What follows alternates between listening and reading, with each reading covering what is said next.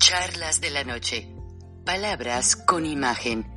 El análisis de los acontecimientos que influyen en nuestra vida con el periodista Francisco Durán Rosillo.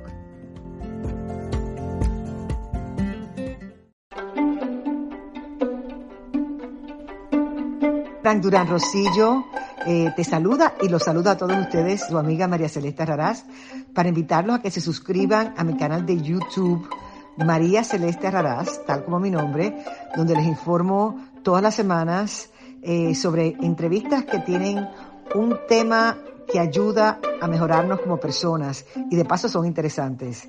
Las pueden encontrar en mi canal de YouTube, así que los espero. Y se suscriben gratis.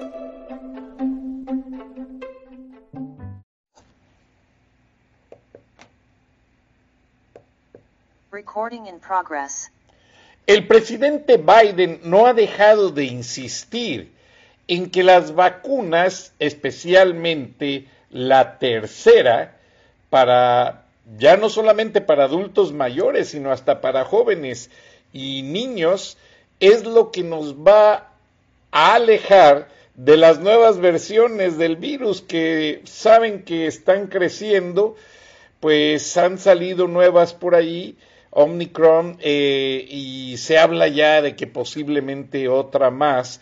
Y la empresa Pfizer está produciendo ya la vacuna en pastilla pendiente a que sea autorizada por la Food and Drug Administration, la Administración de Medicinas y Alimentos. Además, esta semana tuvimos una elección en el Cono Sur que ha levantado las alarmas por muchos aspectos, económico, político y una potencia en materia de cobre, una potencia en materia militar, porque entre los países del sur el país más armado es Chile. Y tenemos esta noche, en Charlas de la Noche, al productor, cineasta, periodista y escritor Arturo Opaso. Bienvenido Arturo, buenas noches. Hola Francisco, buenas noches, ¿cómo estás? Bien, gracias. ¿Qué nos puedes decir de este gane en la elección en el que creo que nadie se esperaba el triunfo de Gabriel Boric como presidente electo, Arturo.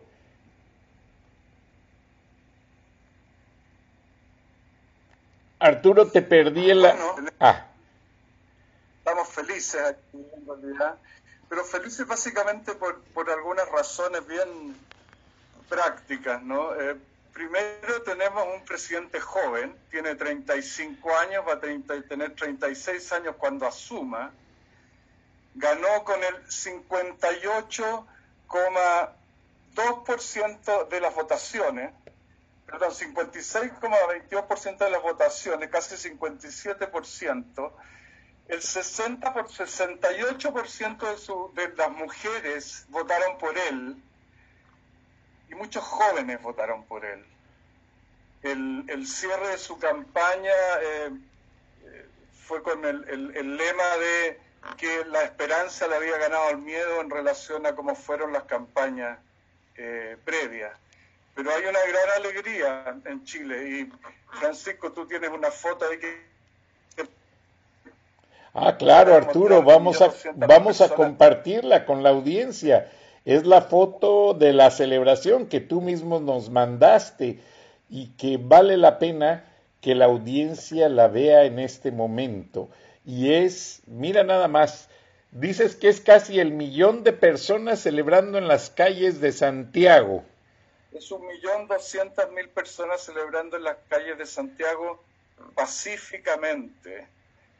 Una marcha similar hace más de un año, casi dos años, llevó a la revuelta social por la intervención de la violencia, de Estado y de grupos violentistas que desataron una revuelta que felizmente terminó en un llamado a una, a una um, nueva constitución a que se eh, aclararan eh, algunos temas respecto al futuro y a los, posibles candidatos presidenciales y sus nuevos desafíos.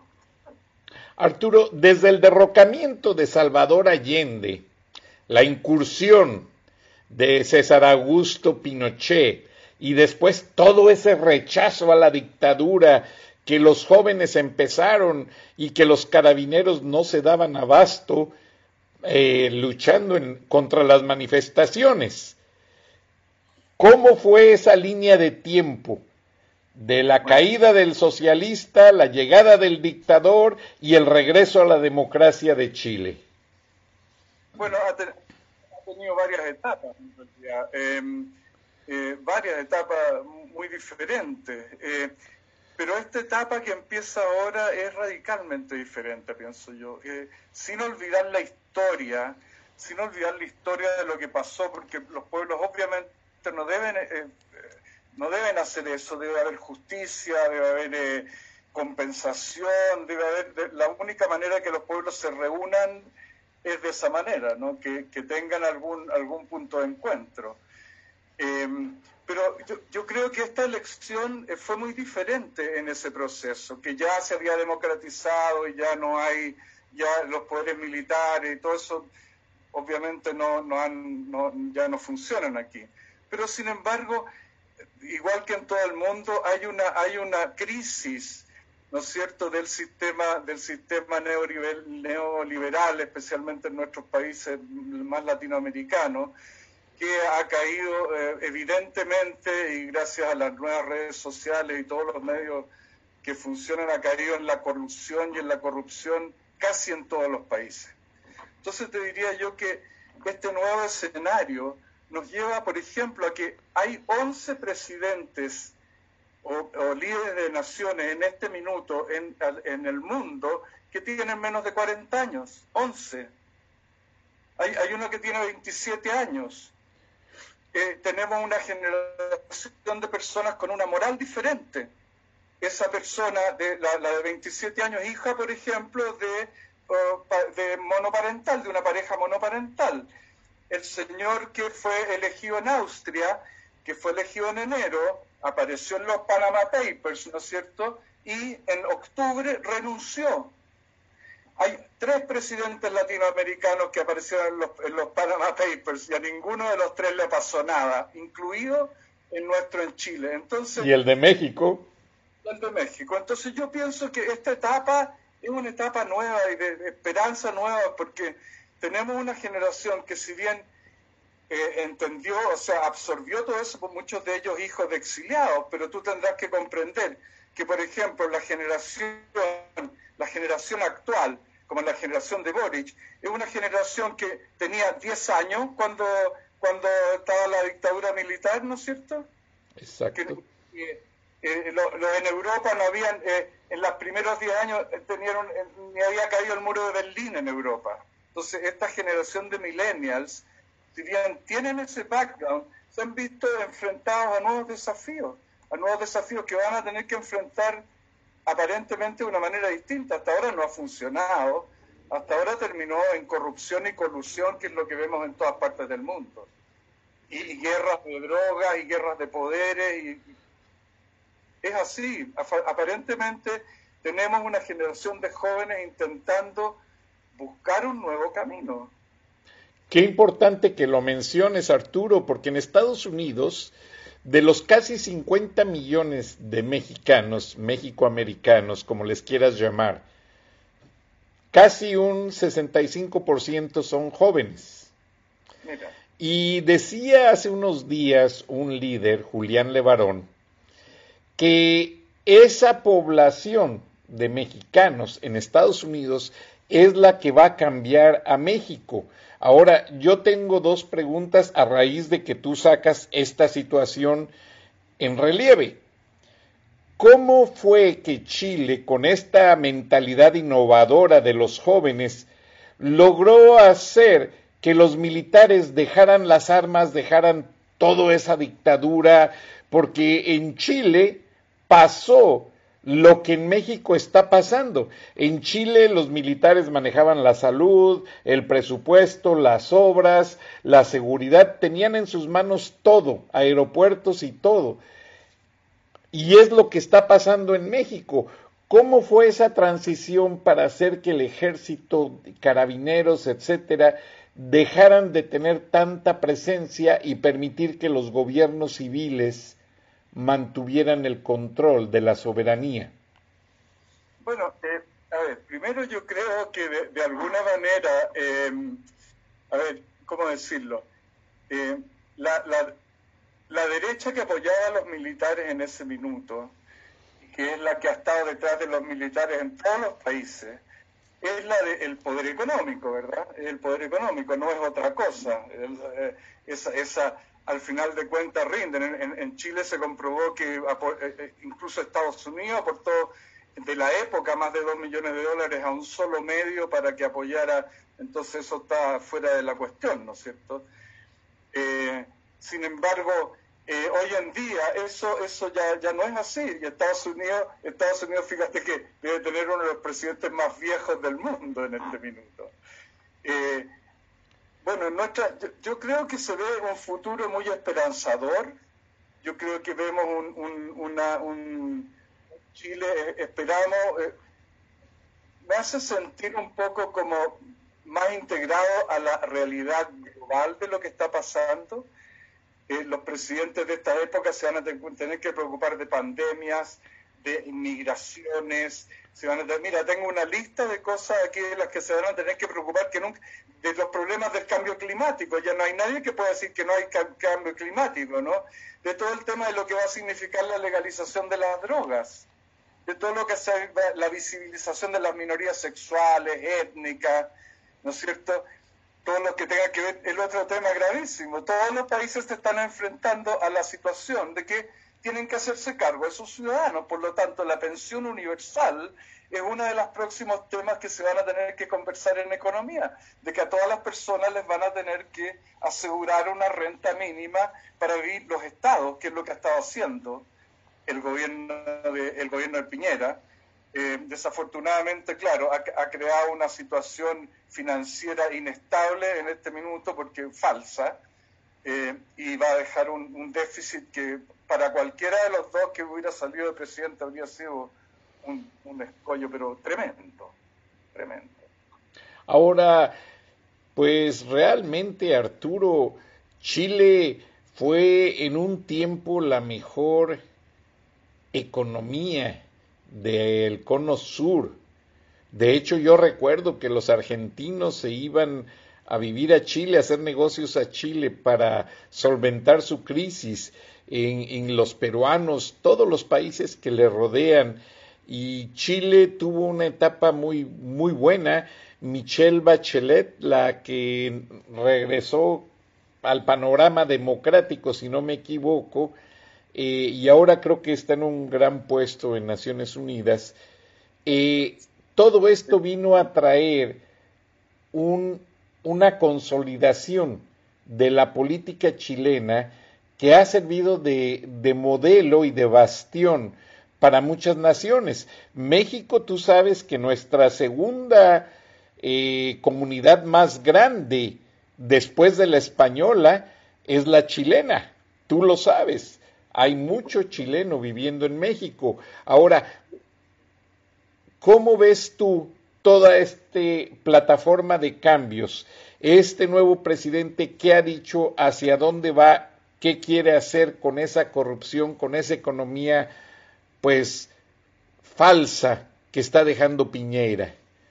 Pero es que, mira, yo creo que, eh, a ver, desde cierto punto de vista, eh, esta estabilidad sido controlada, digamos, por economistas, etcétera. Chile aparentemente, históricamente ha sido un país bastante ordenado, pero no hay que olvidar que ha estado también sesgada por una constitución que fue hecha en 1980 entre cuatro paredes por nueve personas. Eh, entonces, en este minuto tenemos una convención constitucional que termina sus funciones eh, como en, algunos meses más, ¿no? Y eh, va a salir una nueva constitución de ahí. vamos a tener que votar por esa nueva constitución que incluye, incluye incluso eh, lo que tiene que ver con los términos de, cuántos años va a durar un presidente en la presidencia. A lo mejor se va a determinar que dura dos años eh, como una transición, no sé. Tenemos que votar una nueva constitución y eso abre un escenario absolutamente distinto. Boric lo que ha eh, manifestado es que le interesa un, gobierno de unidad, que quiere elegir a las mejores personas para los puestos. Eh, ahora, hay un tema medio, medio eh, álgido en esto, álgido digamos para la opinión pública, para, para nosotros que creemos en el proyecto de, de lo que él está planteando, no. Pero es la presencia del Partido Comunista en, el, en la alianza que lo llevó a eh, ganar esta elección. Y es una alianza que está hecha por cinco o seis partidos minoritarios que se juntaron, digamos, para, exclusivamente para esto. Ahora, eh, el Partido Comunista, la palabra comunista eh, provoca muchas muchas controversias en todos estos países porque hay una historia medio ingrata, a pesar de que yo creo que el comunismo ya, ya como comunismo propiamente tal ya no existe. Existen dictaduras de tendencia de izquierda o de derecha, pero ya no existen los bloques de, la influencia gringa que invadía países y los rusos que invadían países y que ellos, cada uno se dividía el mundo en dos y alimentaban uno y alimentaban a otro. Esa, realidad ya no existe. Ya no existe. Yo creo que los jóvenes comunistas, eh, eh, de la extrema izquierda o de la extrema derecha tienen muchas cosas en común, tienen mucho más cosas en común de las que pudieron tener antes. Creo que esas ideologías ya no tienen la fuerza que tenían antes, creo que la, la, la, conciencia de la gente joven está puesta en otras cosas en este minuto y confío, e, eso no, para mí personalmente no, no me da absolutamente ningún miedo. Creo en las nuevas generaciones, absolutamente. Qué importante es ese tema. Crees en las nuevas generaciones. Y dependemos ya de ellos, Arturo. Ya con la nueva tecnología, tú me acabas de decir cuando íbamos a entrar al aire, yo si tengo un problema con el computador llamo a mis hijos. Yo estoy igual. O sea, ellos ya vienen con otra eh, perspectiva del mundo y vienen con otra ideología con otra mentalidad que los lleva hacia una modernidad que nosotros todavía no entendemos, honestamente. absolutamente. Francisco, si hubiéramos imaginado la fuerza de las redes sociales, tú y yo que trabajamos en comunicación hace tantos años, hace, no sé, 10 años o 15 años, tú te habrías imaginado la fuerza de las redes sociales hace 15 años o 20 años estábamos todos preguntándonos cómo va a ganar plata el Internet, si es gratis, ¿verdad? Mira lo que pasa hoy día, todo el comercio se hace a través del Internet. Exacto. No, y es tremendo. Eh, otro mundo, otro mundo. Y lo que los jóvenes ven, eh, perdón, Francisco, lo que los jóvenes ven en este minuto es un mundo destruido ecológicamente y y destruido eh, organizacionalmente. O sea, está mal, está mal organizado, algo está mal. En todos los países, fíjate, se llegó a la conclusión. En Chile se ha, se ha, llegado a la conclusión de que han estado en colusiones por 20 años las compañías de, de, papel higiénico, por ejemplo. Mira, le roban, o sea, eh, coludido las compañías de pollo que venden pollo, los supermercados entonces, claro, tú dices libre mercado, libre mercado para quién, para cuántos, ¿no es cierto? Eh, eh, las colusiones, nosotros tenemos cadenas de farmacias, las farmacias en Chile son administradas por tres o cuatro cadenas que se colusionan entre ellos y tenemos los remedios más caros. Entonces, todas esas cosas son cosas que tienen que eh, legalmente ajustarse, pero que tienen que estar basadas en una constitución. Tú sabes que una constitución básicamente lo que hace, fuera de, dar eh, parámetros, digamos, sobre la, ciudadanía, básicamente lo que hace es eh, establecer los poderes del Estado. ¿Cuánto poder tiene el presidente? Básicamente eso es. ¿Cuánto poder tiene el presidente frente a las diferentes situaciones? Así se han administrado todas las constituciones de Chile. ¿Cuánto poder tiene el, presidente o el que dirige el, gobierno en ese minuto? Qué interesante, Arturo. Ahora, esta nueva constitución, no lo mencionaste en un programa anterior, pero refrescanos para la audiencia, ¿cómo se escogió a toda la gente que está haciendo la nueva constitución y cómo va a ser sometida a elección? Tengo entendido que es un proceso único, nunca antes visto y que siento yo que muchos países lo van a adoptar. Mira, y eh, se hizo un plebiscito, se hizo una votación donde se presentaron todas las personas, eh, partidos y particulares se podían presentar.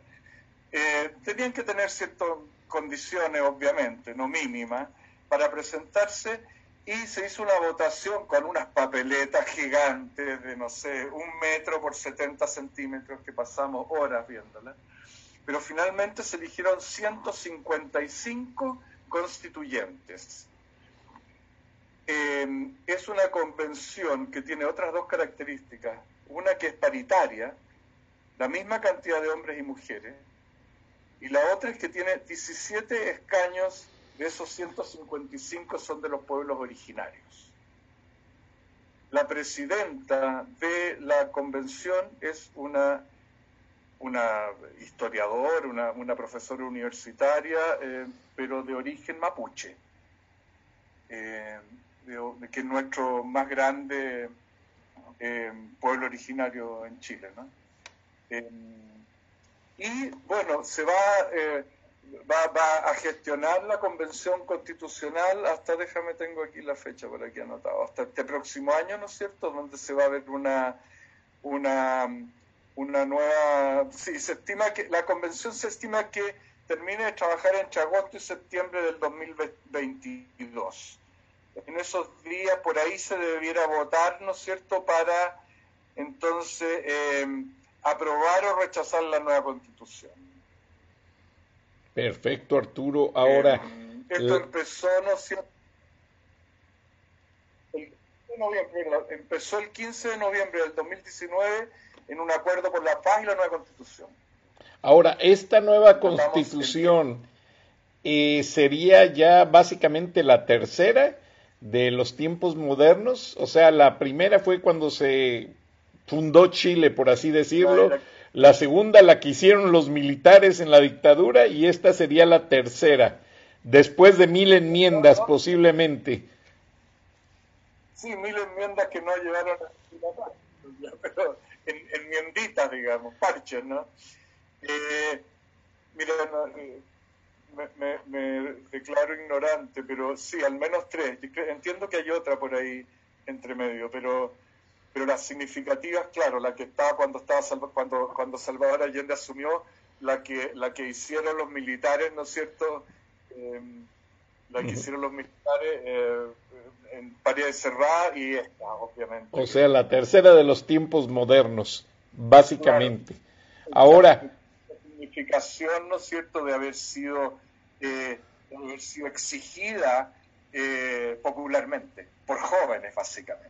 Sí, ahora Arturo, eh, China es el principal consumidor de esas grandes minas de cobre. Un día que yo regresaba de Argentina, iba en la ventanilla y me dice un piloto que iba al baño, me dice, mira, todos esos cerros que ves son, son las minas de cobre de Chile. Algo espectacular, enorme. China es el principal, principal consumidor de, cobre. Estados Unidos, yo veo acá en los supermercados, compra muchísima fruta de Chile y que de hecho yo la consumo y hay un sinfín de productos y básicamente Chile es muy capitalista, muy comercial y como tú mencionabas, el hecho de tener en el en la terna de partidos para el candidato Gabriel Boric Font. El Partido Comunista yo creo que es un comunismo moderno del que, como decimos en algunas partes, esos comunistas son como los rábanos, no sé si conozcas allá los rábanos. son rojos por fuera y blancos por dentro. O sea, básicamente los que usan la bandera socialista y los que usan la bandera comunista en la política son los que más roban dinero. Y lo estamos viendo en varios países. Bueno, no, no podría decir lo mismo de Chile, pero, sí, sí, sin duda, sin duda, mira, cualquiera que esté en el poder roba. Eso es lo que, a ver, no, creo que sea 100% eh, así, pero eso, eso es lo que es la conclusión a la que llegamos, ¿no es cierto? Cuando vemos Pandora Papers, cuando vemos, ¿no es cierto?, situaciones internas, ¿no es cierto?, donde personas que estafaron a millones de personas terminan en clases de ética. Cuando, cuando tú ves eso, sí, claro, algo está mal, algo no funciona, algo evidentemente no funciona. Ahora, respecto a las, las presiones que pudiera tener el Partido Comunista frente a China, por ejemplo, para la compra de cobre, eh, no sé, no, no, ¿qué quieres que te diga? No creo, no me parece que los comunistas que yo conozco en Chile eh, pudieran, eh, atentar de esa manera, pero sí, obviamente está, está en absoluta eh, sobre la mesa, está la situación de qué va a pasar con, los con el cobre, que en este minuto pertenece a compañías extranjeras que extraen tierra de Chile, se llevan la tierra y allá sacan no solo cobre, sacan oro, sacan un montón de otras cosas, declaran el puro cobre nomás. Entonces, eh, Chile tiene que cambiar esa estructura también, no puede ser, tenemos, tenemos la, la principal compañía, Codelco, la principal compañía del mundo de cobre, todavía es estatal, semi privada, y lo primero que querían hacer los, nuevos gobernantes de derecha era privatizarla. Eh, entonces, Claro, eh, yo creo que van a cambiar, va a cambiar. Eh, evidentemente cada día se necesita más cobre para distintas cosas, eh, pero China, China es relevante, relevante en el comercio de cualquier país. O sea, si China le corta los suplementos a Estados Unidos, que tuvieron que mandar a un señor a negociar a Estados Unidos para que no pasara, a China para que no pasara eso, Estados Unidos también se joda. Entonces, seguir pensando en esta lógica que pensábamos en, hace 30 años atrás ya de que hay un, un cuco, que aquí le decimos, ¿no? Eh, un, demonio por allá que puede transformar todo, ya no es tan así. La gente se informa, la gente no es tan idiota. Eh, yo no creo que las masas sigan a los idiotas de la manera que las seguían antes. Hay una, hay una, hay una juventud más organizada. Llevaron, llevaron millones de personas en Chile a la calle solamente por redes sociales. ¿Quiénes, quiénes las administran? los jóvenes. Sí, básicamente. Ahora, Arturo, nos quedan tres minutos para cerrar el programa. Has mencionado varios aspectos muy importantes, pero yo siento que esta elección en Chile va a volver a ser de la política chilena el bastión de Latinoamérica, porque es un joven en otros países tenemos viejos, tú lo mencionaste, Estados Unidos, Rusia, Putin ya no está tan jovencito, México también es un hombre grande, con todo respeto. Entonces, esa juventud que puso este presidente Boric va a despertar con una serie de paquetes nuevos, la constitución, la modernidad, el comercio de tanto producto chileno y el revertir esa Latinoamérica que despertó de las dictaduras, Chile, Argentina, eh, Bolivia, todos los países de Latinoamérica en algún momento tuvieron su dictadura, que fueron completos fracasos. Chile, para cerrar, ¿a dónde va si votaste por ¿Por qué votaste? Que me imagino por Boric, porque te veo muy emocionado cuando hablas de él.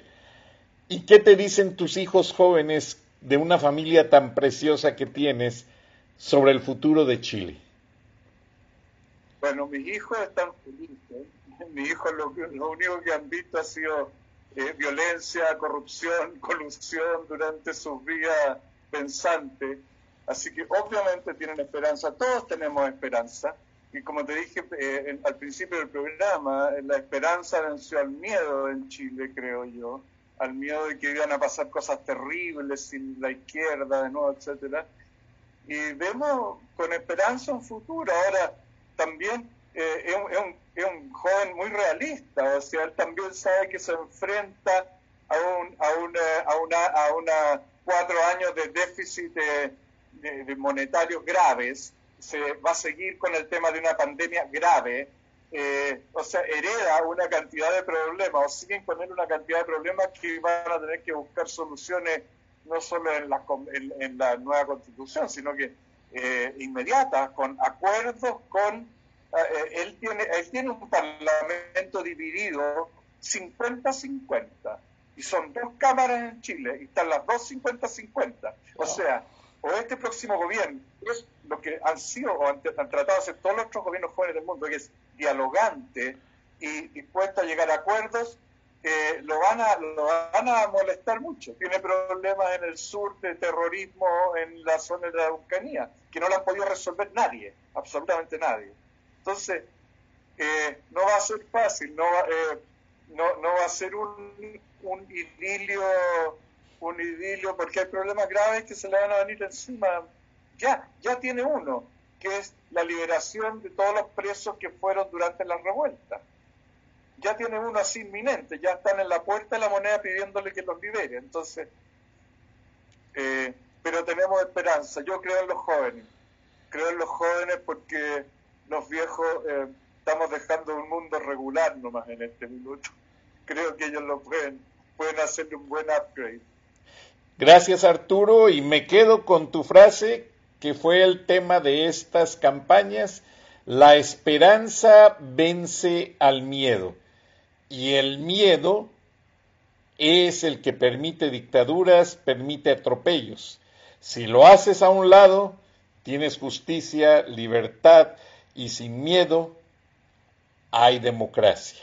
Arturo Paso, cineasta, productor, y un gran amigo de charlas de la noche y de muchas experiencias en el pasado en la televisión en Turner Broadcasting System.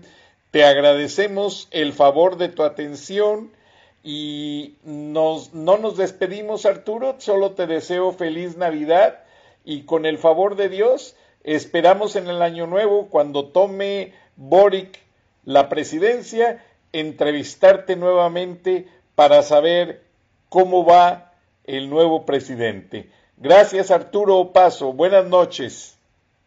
Buenas noches Francisco, muchas gracias. Recording stopped.